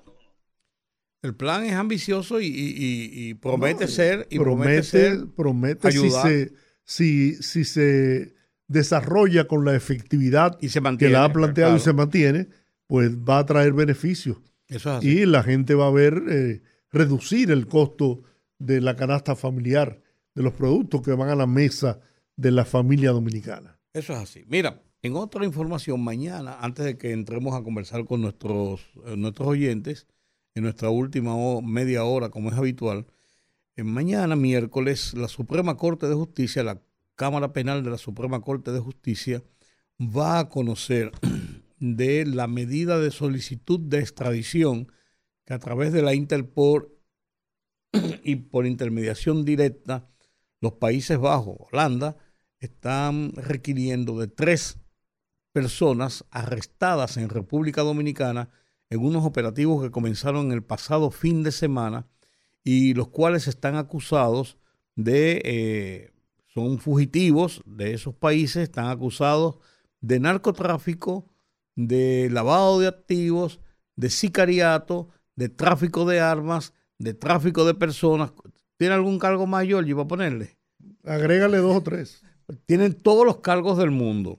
Lo serio de estas personas que fueron, fueron eh, arrestados en República Dominicana y que estaban declarados como prófugos, eh, pertenecen a estructuras criminales denominadas mocro mafia, que es una suerte de identificar de, de Morocco, mafia de, de Morocco, y no limit soldier, que son soldados sin límites, eh, y que estaban en República Dominicana, algunos de ellos desde hace 10 años. Pero no. No, solo eso, ¿eh?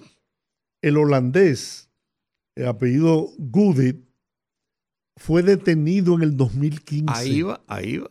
Está, estaba en libertad condicional. En libertad condicional. Y después de eso se le atribuye haber enviado a Holanda desde República Dominicana dos toneladas de cocaína. Dos toneladas de cocaína. Señores, son pechú.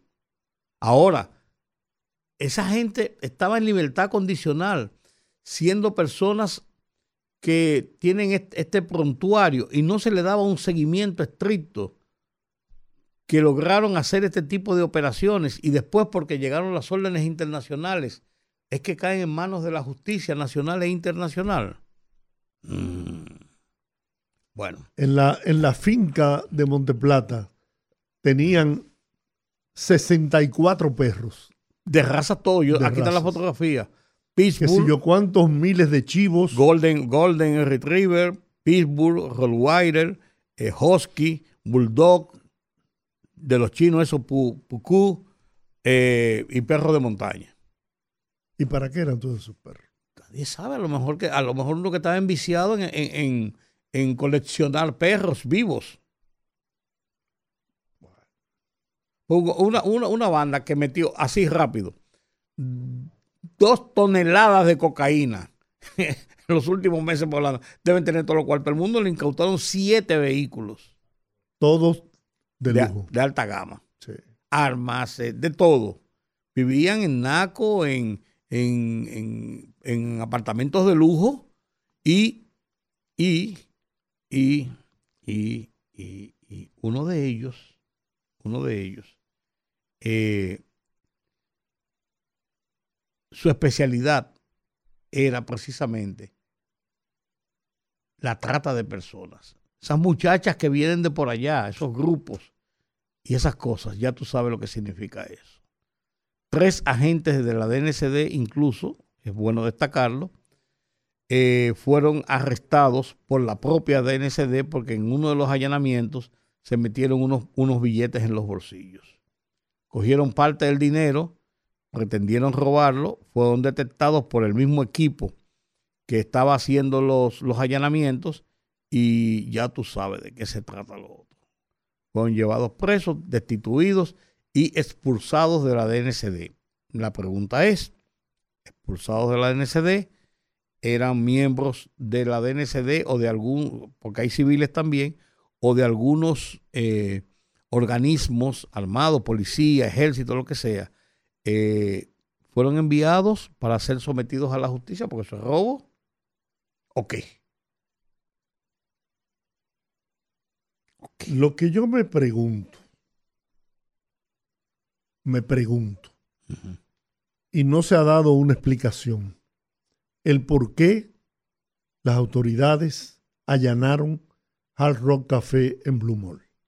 Dice la información de los periódicos que encontraron documentos comprometedores que vinculaban a, a estas personas que estaban allí. Si es un vínculo con Hard Rock Café, no se dice específicamente o si lo dejaron allí a la guarda de alguien o por qué razón estaban allí. Eso dice la información.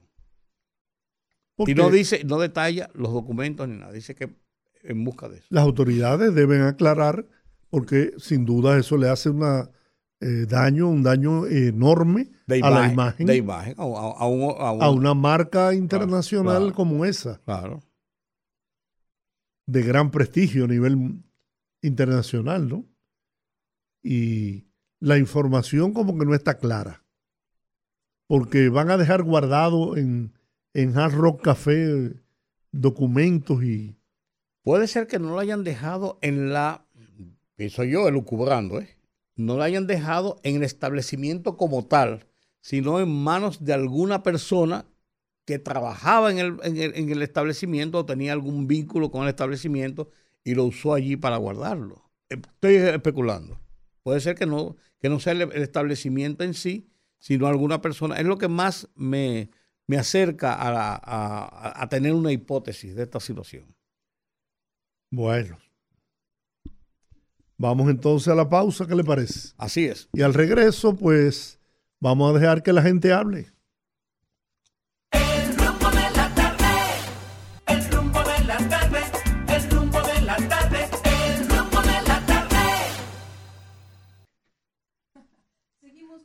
Estamos hablando de neceser aquí, de neceser. pero ustedes son muy jóvenes. Para... No, eh, hablando de cosas viejas aquí, no es diciéndole vieja a usted, don Rudy. Vieja no. Pero ese era un, un, equipaje que mayormente eh, lo puso de moda, como decía Rudy fuera del aire, las azafatas de las líneas aéreas.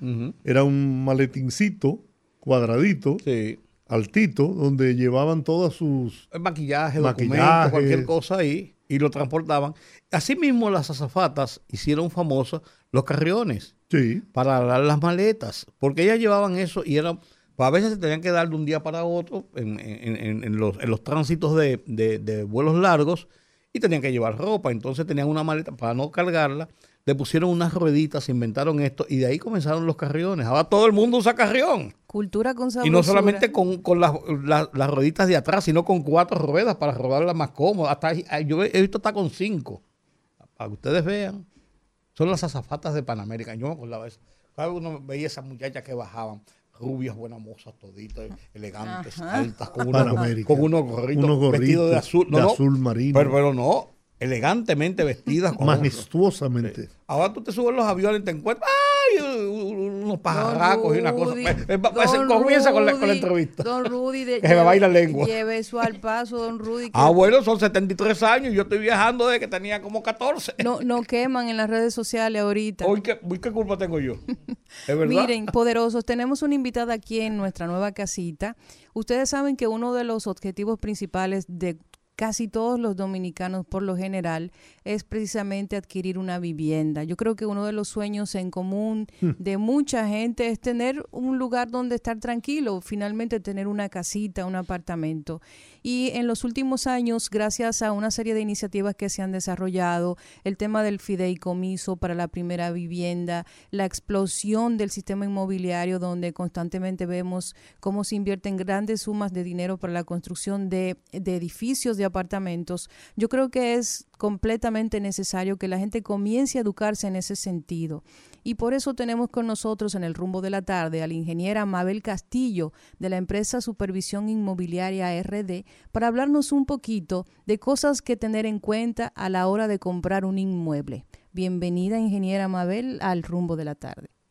Buenas tardes, muchísimas gracias por prestarme su espacio para hablar de supervisión inmobiliaria. Ten en cuenta que estás estrenando como invitada nuestra nueva cabina. Oh, qué bien, qué privilegio. La primera invitada que viene a nuestra cabina porque tenemos apenas dos días en esta nueva cabina de RCC Media, eh, rumbo, rumba 88.9. Así y está sentada en el lugar privilegiado que es el, lugar del centro. Y, decirle a nuestra audiencia que habíamos anunciado que íbamos a tomar la llamada, vamos a agotar una entrevista corta, ¿no? para luego dar paso a las llamadas. Sí, para que no se nos quejen ahorita, no, nos crucifican.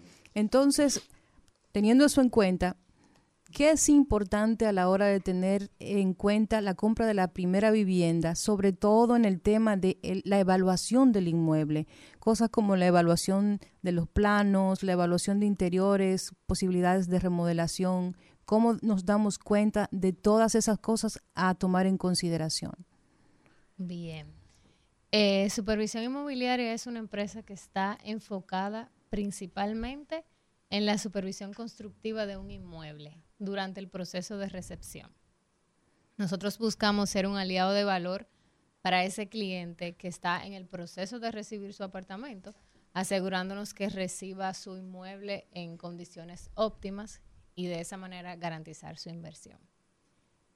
Este proyecto nace mientras trabajamos en una constructora eh, precisamente entregando apartamentos a clientes, ahí pudimos identificar la necesidad que tienen muchas personas de contar con este apoyo durante eh, ese proceso de recibir un inmueble, de esa decisión tan importante para la que pasamos años trabajando. Eh, básicamente, eh, ofrecemos el servicio de inspección de inmuebles que trata de, antes de tú recibir tu apartamento, nosotros te acompañamos haciendo una visita, un levantamiento técnico, una supervisión constructiva garantizando que el cliente reciba lo mismo por lo que compró. Es decir, hacemos un levantamiento de medidas, de áreas, verificamos el correcto funcionamiento de los elementos, eh, verificamos eh, superficies, identificamos humedad, filtración. De esa manera garantizamos que el cliente verdaderamente esté recibiendo lo que, por lo que pagó. Es eh, bien importante este servicio porque muchas veces por falta de conocimiento de este sector, simplemente nos enfocamos en el momento de adquirir un inmueble en la parte económica, tal vez la ubicación, y no le damos tanta importancia a esa supervisión constructiva. Si verdaderamente eh, no, tú no tienes una filtración en tu apartamento, si el área que tú estás recibiendo fue el área que compraste, si las superficies están en condiciones aceptables y por eso decidimos implementar este proyecto. Casi siempre, em, en aquí, por ejemplo, pasa que cuando un tema se pone de moda, lo discutimos mucho, pero como decimos nosotros, pasa de, de sus 15 minutos de fama y sigue de largo. Ahora está muy de moda el tema de los terremotos, con lo que pasó en Turquía, la gente siempre está muy pendiente y una de las cosas que por lo general la gente no se fija es si las construcciones de esos apartamentos, de esa primera vivienda, tienen construcción sísmica. Ustedes tienen esa forma también de evaluar a través de qué mecanismos pueden darse cuenta que los apartamentos o estas casas están construidas con requerimientos eh, para sismos o desastres naturales. Mira, esa información eh, se puede detectar a través del proceso constructivo de la edificación como tal, que es un servicio donde, que no abarcamos. Eh, pero sí es importante pedir esa información a la constructora y asegurarse de que ellos cumplan con los requisitos. Eh, realmente eso es una parte de confiar, confiar que ellos eh, te digan que, hicieron una construcción antisísmica, más que nada. Al menos que uno esté presente eh, durante el proceso de ejecución es desde cero. Exactamente. Es, bien complicado esa parte. O sea, no hay manera de determinar si la obra fue construida atendiendo a la sismo resistencia. De que hay, puede haber, porque ahora mismo esa parte ya la manejan los ingenieros estructuralistas. Exacto. Eh, ellos pueden verificar con, herramientas el acero que tiene tu edificación. Eh, sería bastante, a, lo que tengo entendido, sería un levantamiento bien largo, porque hay que verificar. y debe ser costoso también. Sí, increíblemente costoso. Ahí entra la, responsabilidad de la autoridad. Exactamente. Que es la que tiene que supervisar. Mm. Exactamente. Y, bueno, pero imagínate tú, ¿y cómo tú vas a estar ahí todo, el día para chequear las cosas? Es, más, no, es más complicado. ¿Es posible en plano darse cuenta si una edificación está concebida para el tema antisísmico? O sea, si ustedes, por ejemplo, como empresa, se acercan, si una persona, yo estoy interesada en comprar un inmueble, yo voy donde ustedes, Supervisión Inmobiliaria RD, y yo quiero que ustedes estén conmigo desde el inicio, desde que yo compré en plano, para que ustedes puedan revisar y supervisar todo lo que se hace con mi inversión. ¿Ustedes tienen esa capacidad? Sí, claro, pero mira, eh, nosotros tenemos un servicio que se llama evaluación de planos. Eh, este consiste cuando tú estás en el proceso de elegir, aún no compras. Eh, nosotros hacemos, después que ya tienes algunas opciones vistas, que contactaste a tu broker, búscame un apartamento de 10 millones de pesos, tienes cinco opciones sobre la mesa. Nosotros hacemos, te ayudamos a elegir en base a tus necesidades, el uso que le vas a dar al inmueble, conocemos tipos de materiales de terminación, dígase madera, perfilería de aluminio y esas cosas. Claro, eh, podemos saber si una edificación es antisísmica, pero con los planos que la constructora nos suministra. Imagínate que yo le diga, suministrame los planos eh, estructurales de tu edificio. Ellos me lo van a dar, pero ya yo no tengo manera de garantizar, al menos que, eso no se usa. Que se ejecutó, ¿verdad? Exactamente, que, la, que el cliente me pague para que yo sea supervisor desde la zapata de ese edificio. Eso realmente no se usa. Aquí es una manera ya de confiar. ¿Qué se debe tomar en cuenta para uno, eh, las personas comprar su primera vivienda? Eh, bueno, se debe de tomar en cuenta el uso que le vas a dar a la vivienda, eh, planes a futuro de, la familia. A veces compramos un apartamento con una distribución y al final no nos funciona. la ubicación de la misma. debemos tomar en cuenta cuáles son los materiales que te van a ofrecer y identificar la relación calidad-precio, porque eso es algo muy importante. Eh, que muchas veces pensamos que compramos un apartamento de 5 millones y que no, y nos van a entregar eh, puertas de caoba, por ejemplo. Verificamos calidad-precio. Eh, si el apartamento que tú estás comprando tiene materiales de una vida útil, eso es bueno investigarlo, porque cuando viene a ver tú tienes, cómprate un apartamento que tienes que cambiar eh, todas tus puertas en dos años. Eso es importante eh, a tomar por tema costo. Eh, básicamente eso, los materiales y el uso que le vas a dar a tu... ¿Cómo se determina si existen vicios de construcción en la propiedad? Sí, mira, los vicios de construcción es algo también un poco difícil de detectar porque como le decía, eso se detecta a través del proceso constructivo. Cuando ya el apartamento está listo, yo lo que veo es terminación. Nosotros a través de eh, herramientas podemos identificar las tuberías, eh, que no haya una filtración en tu apartamento, que no haya humedad en tu apartamento. Eh, desde la parte de superficies y terminación, eso podemos identificarlo. Pero ya yo no te puedo decir en una, en una visita, mira, en cinco años eso va a presentar una filtración. Al menos que sea algo que, por ejemplo, el techo no esté impermeabilizado, claro, eso, cosas obvias. Pero esos vicios ocultos eh, son difíciles de detectar porque se detectan a través del proceso constructivo. ¿Qué costo tiene para una persona contratar los servicios? para esos fines. Esa es la parte mejor. Mira, el costo varía muchísimo porque depende de la distancia, de la ubicación de, tu propiedad y del área. No, no tenemos un costo eh, así. Precisamente utilizamos esa herramienta para... O sea, ustedes no cobran por metraje. Eh, hacemos una relación de metraje, sea, el área de tu apartamento y dónde está ubicado en cualquier parte o sea, si tú eres más riquito, te cobramos no, no, más. No sectorizado, sino si queda en Punta Cana, por, el traslado que tenemos que hacer hacia allá.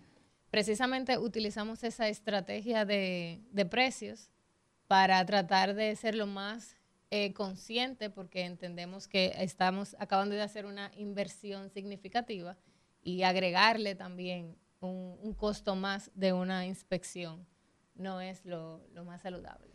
Y también lo hacen cuando ya está construido el apartamento y cuando ya está listo y, ya usted lo compró y quiere reclamarlo, porque también. Sí, claro. O sea, es cualquiera de los procesos. Sí, claro que sí. ¿Cómo se pone la gente en comunicación con ustedes? ¿Tienen redes sociales? ¿Tienen una página web? ¿Cómo el que quiera contratar sus servicios puede acercarse? Sí, pueden contactarnos a través de Instagram, arroba supervisión inmobiliaria RD y al teléfono 849-478-8917. Bueno, pues muchísimas gracias, ingeniera Mabel Castillo de Supervisión Inmobiliaria RD, por haber estado con nosotros en el rumbo de la tarde. Gracias a ustedes. Muy joven y muy prometedora, sabe lo que está diciendo. Bueno, muchísimas gracias. una, una, una, buena entrevista. Emprendedora. No, no, una buena entrevista para orientar a la gente que no lo timen al comprar un, una propiedad. Sí, porque hay, hay, hay cosas y cosas. Sí, señor. Hay cosas y cosas. Escúchanos en vivo desde nuestras diferentes plataformas para todo el Cibao a través de Premium 101.1 FM. Conectando con la gente, que el pueblo hable en el rumbo de la tarde.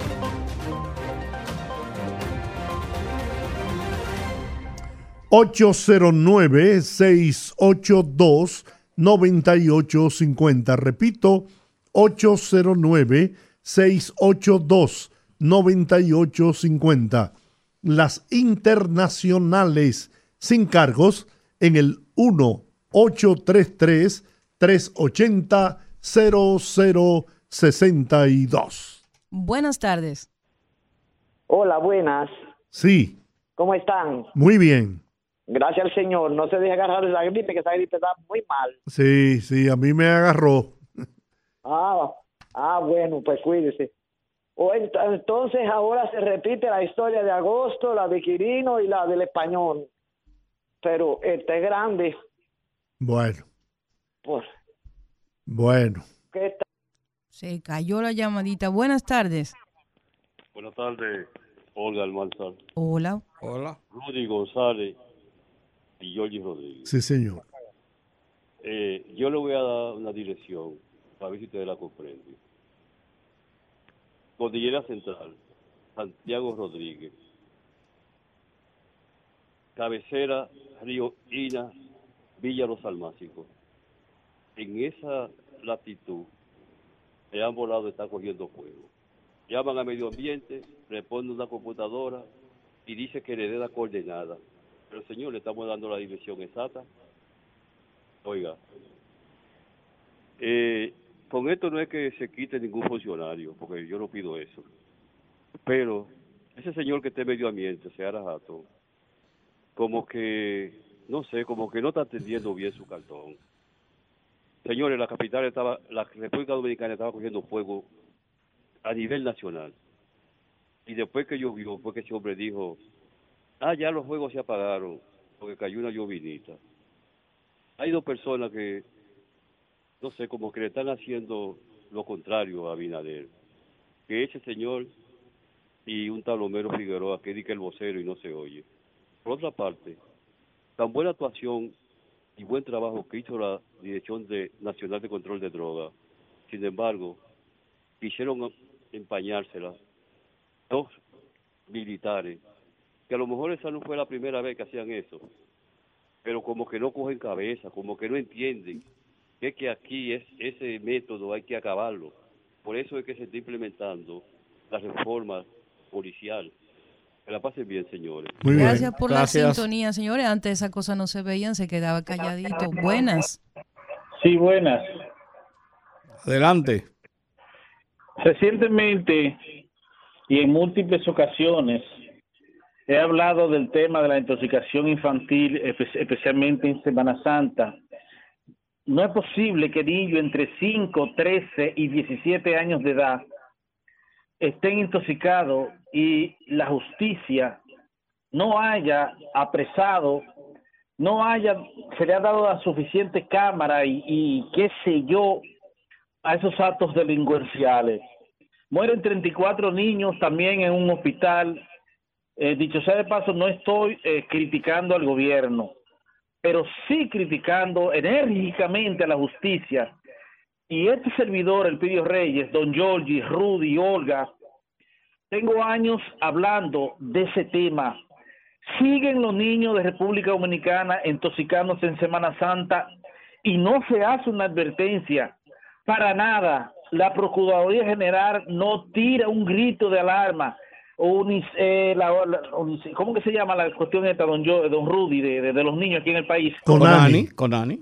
Las iglesias, educación, nadie dice nada. Las homilías, las fuertes homilías de la iglesia en Semana Santa, tampoco hablan de la cantidad de niños intoxicados año tras año y nadie dice nada. Eh, feliz reto de la noche, veteranos. Muchas Igualmente, buenas, rumbo de la tarde. Muy buenas noches, Rumbo, Rudy, Georgie y la dama de hierro. Sí, señor. ¿Cómo? Margaret Thatcher. no, la esposa de mi amigo, caramba. Ah. algo que me consterna un poco, siguiendo en la línea del señor que llamó hace un momento, le habla Alex Cuevas acá de Santo Domingo Este. Hola, es Alex. La, es la inacción del incumbente de medio ambiente. Señores, que yo no entiendo. Los ríos, la depredación, los incendios, y hasta la cuanta, como decimos en el agua popular, hasta la cuanta es que ese señor va a seguir ahí y Luis no le va a dar por el cocote para quitarlo de esa vaina. O sea, va a esperar que el país se vuelva un desierto o que ya no quede nada que depredar. Yo me pregunto, pasen buenas. Igualmente, línea internacional, buenas tardes. Buenas tardes, este gran equipo de rumbo de la tarde. ¿De dónde nos llama? Santo Domingo Este. Ah, Ah, pues, bien. Bueno, eso internacional también. Gracias. Sí, con relación a los temas que ustedes tocaron ahorita, con relación a los 34 niños fallecidos, Sí. se dio el detalle de la causa de la muerte de cada uno, pero también hay que ver los años anteriores que nunca se dieron esa cifra, absoluta los, los 11 que murieron en el 2014 y unos grupos que murieron en el gobierno de Leonel Fernández de una varicela y una sarrampión que le dio ahí en el en el niño en el hospital la Angelita. Por otro lado, con relación a los plátanos y a los bajos productos que el gobierno va a implementar, la costa de Barahona, Barahona no se da plátano, te estoy hablando Vicente Noble, Pubilla y esa costa, y se abarca entonces la costa de Neiva, que es Tamayo, y esa costa de Los Batelles, que es platanable también. El gobierno a través de agricultura en esa provincia debe mandar por lo menos tres o cuatro camiones y comprarle directamente al agricultor, aunque sean tres pesos, cinco pesos por encima a lo que compran los intermediarios, y ese y eso y esos productos traerlo al mercado y crear un mercado Santo Domingo en la, aquí en la provincia de Santo Domingo Este para abastecer todos esos productos. Mientras tanto, Me gusta su idea, un, un merca en, toda la- en todas las circunscripciones ahí para abaratar costos. De verdad que está muy buena. Buenas, rumbo de la tarde. Hola, Hola, Hola. Jacqueline. aquí muriéndome de la gripe. Eso está de moda. Mm. No me diga. Ay, sí. No, Jacqueline, a ti no te da la gripe. Tú le das a la gripe. Bueno, ojalá y sea así porque me duele mucho la garganta y el cuerpo. Ay, concho, qué vaina, qué cosa tan mala es. Sí que algo me tenía que dar. Bueno, sí. Cuídate la lengua. Miren, señores, ustedes se acuerdan que yo les decía a ustedes que el presidente estaba rodeado. Sí. El presidente sigue estando rodeado. Pero en ninguna parte del librito dice que él tiene que morirse los cuatro años con tantos ineptos que él tiene al lado de él. Miren, señores, don Teófilo está en una condición que yo hasta miedo tengo.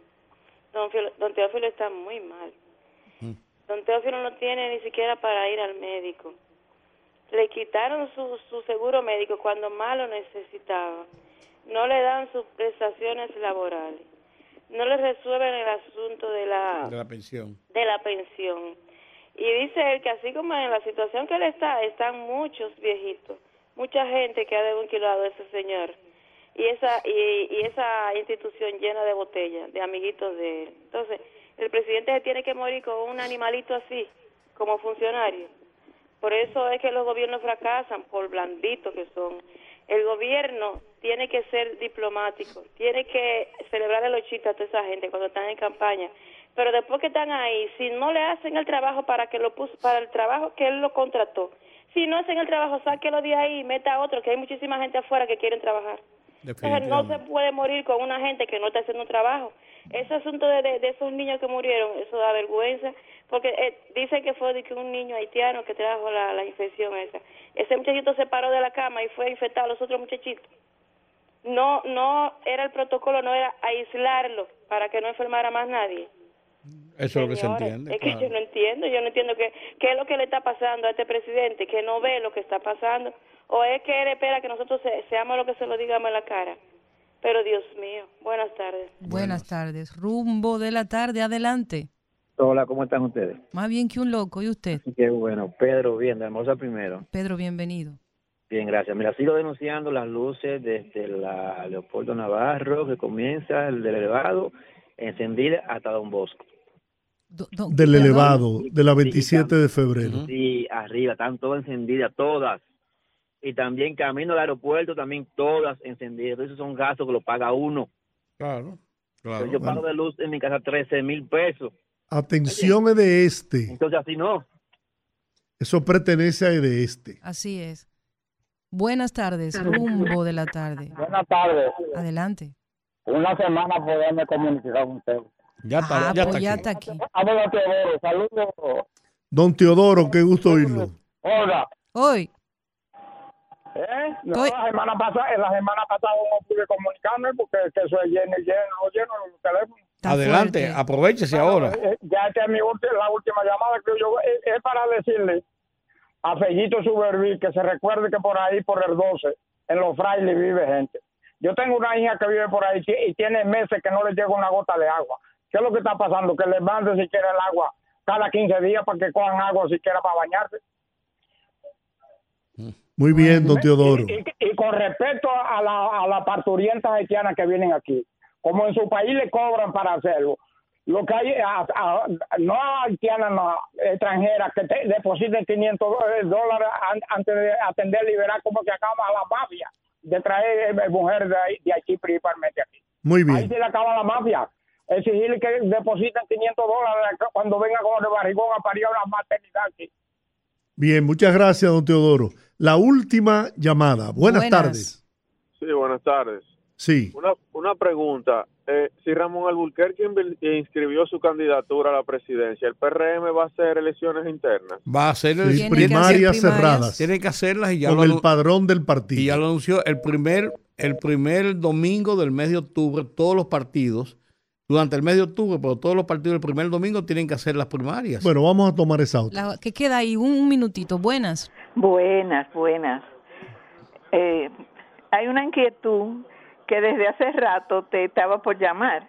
Es cierto que ha habido un gran descuido con esos niños muertos, pero yo me pregunto, ¿y, y el colegio médico que es tan diligente para hacer huelga y exigir mejores salarios y mejores pensiones, por qué no se pronuncia contra esos, esa gente de ellos que fueron tan, tan indiferentes ante esto que está pasando? De hecho, se supo por el colegio médico y hoy dieron una rueda de prensa donde también anunciaron que van a comenzar la lucha porque se aclare, se, se aclare esta situación. ayer con habló los- aquí el Y estuvo aquí, sí, eh, precisamente ellos fueron que dieron la denuncia La voz de por, alarma. por lo que estaba sucediendo.